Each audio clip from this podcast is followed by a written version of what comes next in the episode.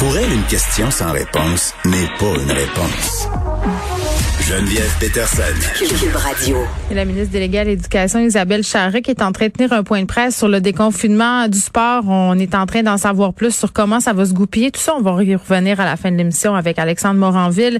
Où elle est. Mais tout de suite, on va parler de ces tensions entre la santé publique et le ministère de l'Éducation concernant la qualité de l'air dans les écoles.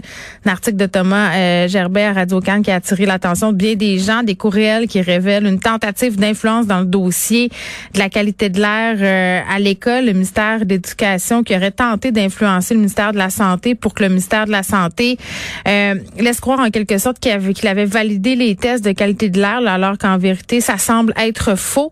On est avec Marois Risky qui s'est fait très vocal tout le long euh, de la pandémie sur la question de la, de la qualité de l'air dans les écoles. C'est la porte-parole de l'opposition officielle en matière d'éducation, bien entendu. Madame Risky, bonjour. Bonjour. Bon, euh, comment vous réagissez à cet article de Thomas Gerbet, mais aussi à tout ce qui s'est fait là, et tout ce qui s'est dit plus récemment dans les derniers jours sur la qualité de l'air dans les écoles? Ben, je trouve que toute cette saga sur la qualité de l'air, c'est franchement gênant. Gênant, oui, pour le ministre de l'Éducation, gênant pour son gouvernement, mais je dirais là, gênant même pour la classe politique. Pas parce qu'on continue à entretenir un mensonge qui va devenir vrai. Et il y a tellement de gens qui nous regardent, nous les politiciens, et qui s'attendent de nous là, à ce que oui, on soit parfait.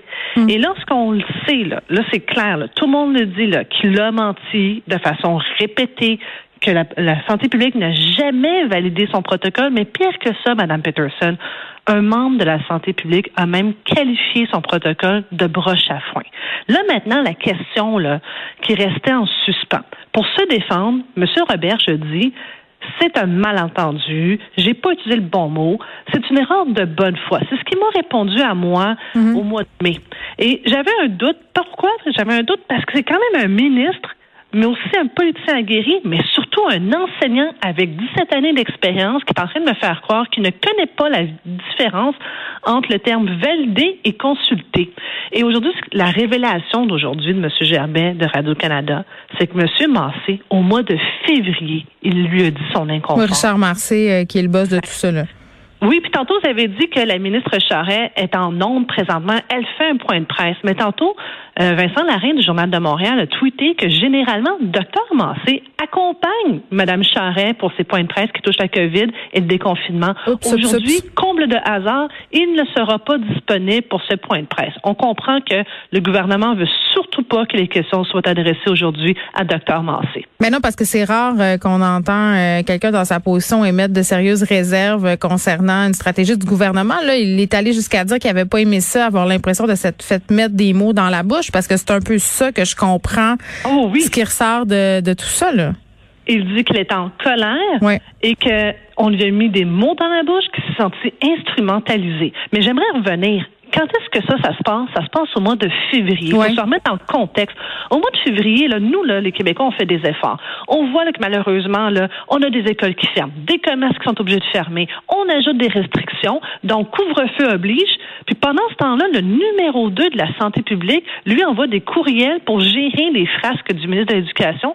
Puis, en anglais, on appelle ça un cover-up. Donc, Là, c'était une opération de camouflage pour essayer de sauver la face du ministre au lieu de se concentrer là, sur la gestion de la pandémie. Alors, je comprends aujourd'hui quand le docteur Massé est en colère. Je comprends aussi que le ministre de la Santé était pas content dans son point de presse tantôt.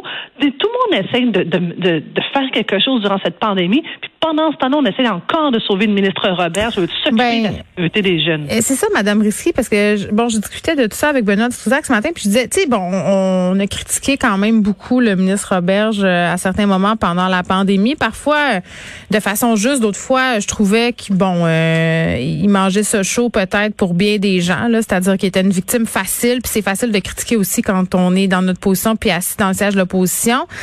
Euh, mais sur le chapitre de la ventilation dans les écoles, je trouve que c'est une position qui est de plus en plus difficile à tenir euh, au niveau du gouvernement, c'est-à-dire de continuer à l'appuyer, de continuer à, à, à dire ben ce sera le ministre de l'Éducation. Plusieurs personnes qui disent qu'il sera plus ministre de l'Éducation encore très longtemps, mais il y a ça. Euh, Puis d'un autre côté, euh, Benoît me faisait remarquer que la santé publique, elle aussi avait tardé, avait mis des mois à remettre son rapport au ministre Roberge. Donc, est-ce qu'on peut seulement lui pelleter la faute euh, sur ses épaules? Ben, moi, je, vous avez raison qu'on a, y a beaucoup d'affaires qu'on préfère la jeunesse de tout, mais on n'aura pas le temps pour cette entrevue. Non. Alors, je vais me concentrer sur la qualité de l'air. Le 17 août, c'est la première fois qu'on pose la question euh, ici au Salon Rouge au ministre de l'Éducation. Puis moi, je me rappelle, il m'a répondu avec une nonchalance puis une désinvolture, comme si moi, je m'excitais ben trop sur la qualité de l'air puis la, la, transmission par aérosol. C'est vrai que vous avez fait beaucoup de sorties colorées sur le sujet, hein? Bon. J'ai déposé toutes les études scientifiques à l'appui. Je les ai déposées en chambre. Là. Ah ben, je pense qu'il les a jamais lues. C'est lui qui a tardé parce qu'au fond, on a mis tellement de pression que c'est rendu au mois de novembre a finalement admis que, bon, il faudrait peut-être que je me préoccupe de la qualité de l'air. Je vais vous revenir avec une étude.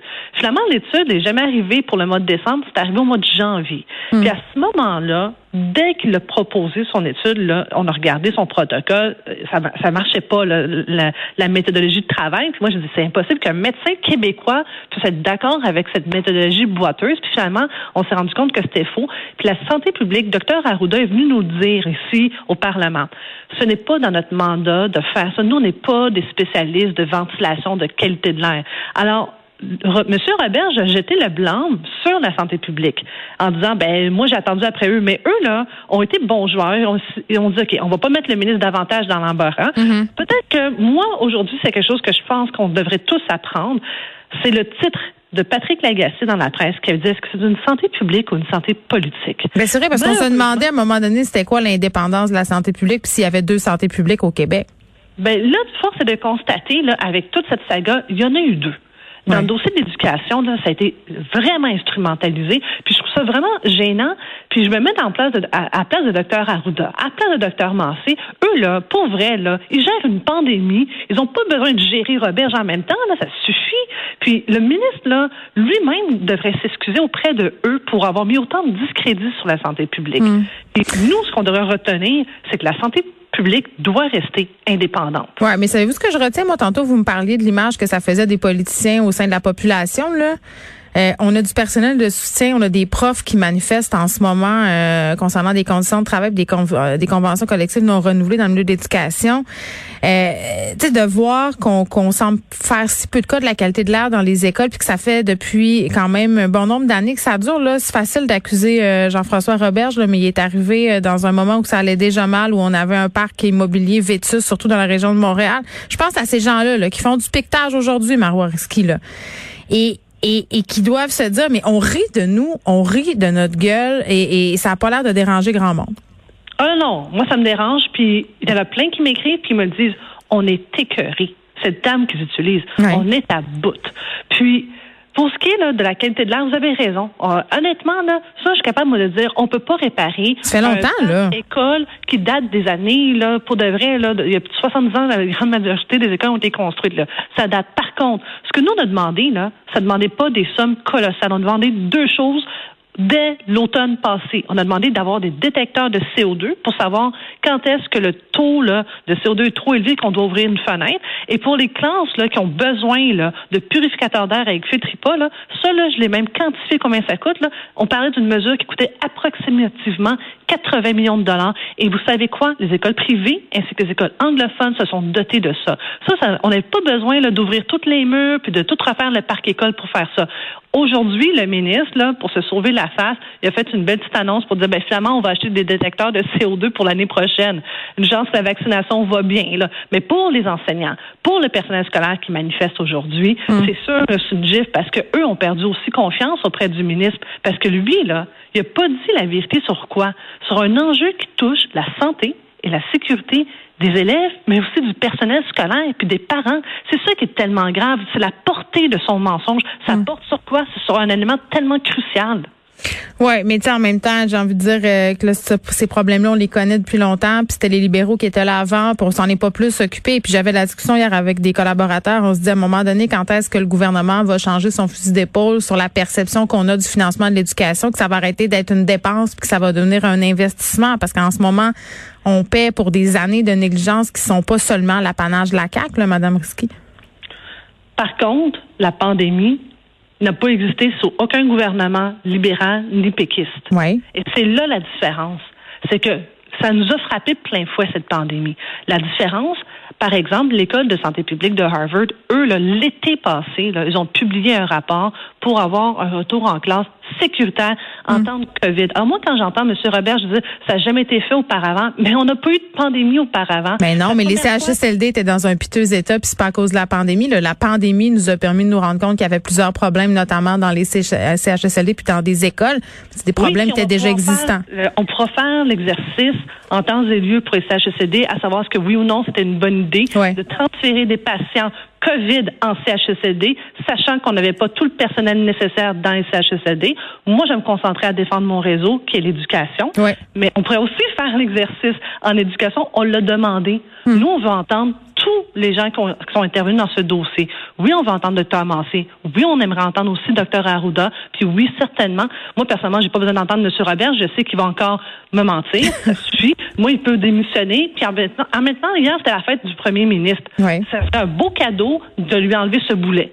Fait que, euh, au moins, là, on aurait la paix. Là, on aurait peut-être un ministre ou une ministre qui va vouloir vraiment travailler en collaboration. Parce que je peux vous dire une chose. En éducation, pour vrai, on a fait des propositions depuis mars 2020, dès qu'on est tombé en pandémie. Nous, là, on lui a écrit, on a fait des rencontres sur Teams, on lui a fait un paquet de propositions. Mais dans ce dossier de la qualité de l'air, je ne sais pas pourquoi il a voulu se borner, s'obstiner avec nous. Puis honnêtement, là, c'est que ça défiait tout entendement. Alors moi, aujourd'hui, j'ai vraiment un malaise à ce qu'il reste ministre parce qu'il a perdu ma confiance, mais il a perdu, je pense, la confiance de plusieurs parlementaires, mais aussi des parents puis du personnel scolaire. Je veux qu'on termine, Madame Risquet, en parlant du port du masque, là, parce que là, on apprend qu'en zone orange, euh, on le gardera. Là, c'est seulement quand le Québec passera au jaune qu'on va finalement peut-être permettre aux, aux enfants, aux ados de l'enlever euh, à l'intérieur des classes. Vous êtes où par rapport à ça? Moi, j'ai pris la décision aujourd'hui de la santé publique à cet effet. Le virus est aérosol. Ouais. Donc, c'est clair là, que eux estiment qu'il y a encore un danger de transmission. C'est sûr que Mais même l'été, même les fenêtres ouvertes. moi, je suis pas du tout une experte de santé publique. Donc, si Dr Arruda nous dit Ouais. ça, là, faites-moi confiance, c'est la bonne chose à faire. Aujourd'hui, là, la vaccination va bien. Je sais qu'on est tous fatigués, mais moi, je préfère me ranger du côté de la santé publique lorsque Dr Arruda ou Dr Massé nous dit, nous, on a vraiment une crainte réelle que ça peut basculer. Ouais, on ben- a fait un paquet d'efforts, ça peut basculer et on le sait, là, il y a eu de la transmission par les enfants. Dans les écoles, on le sait. Alors, je ne suis pas capable aujourd'hui de vous dire est-ce que c'est oui ou non, ce n'est pas tranché dans ma tête, mais à ce, à ce jour, moi, je préfère respecter les consignes de la santé. Mais il faut mieux être plus prudent. Puis moi, je posais la question à ma fille qui est au secondaire hier. Je disais bon, euh, t'as-tu hâte d'enlever ton masque? Puis elle disait ah moi tant que je suis pas vaccinée, je suis pas super confortable. Puis pourtant au début, elle était très très euh, fâchée entre guillemets de devoir le porter à l'intérieur. Trouvait ça difficile, mais je pense qu'on s'est habitué puis que ça nous confère, si on veut, un sentiment de sécurité. Faut pas que ça vire en faux sentiment de sécurité là, parce que ça aussi c'est un risque. Euh, mais tout de même, je me range de votre côté pour le port du marque Marois Risky. Merci, euh, qui est porte- qui est porte-parole de l'opposition officielle en matière d'éducation. On revenait sur ces tensions entre la santé publique et le ministre de l'Éducation, Jean-François Roberge.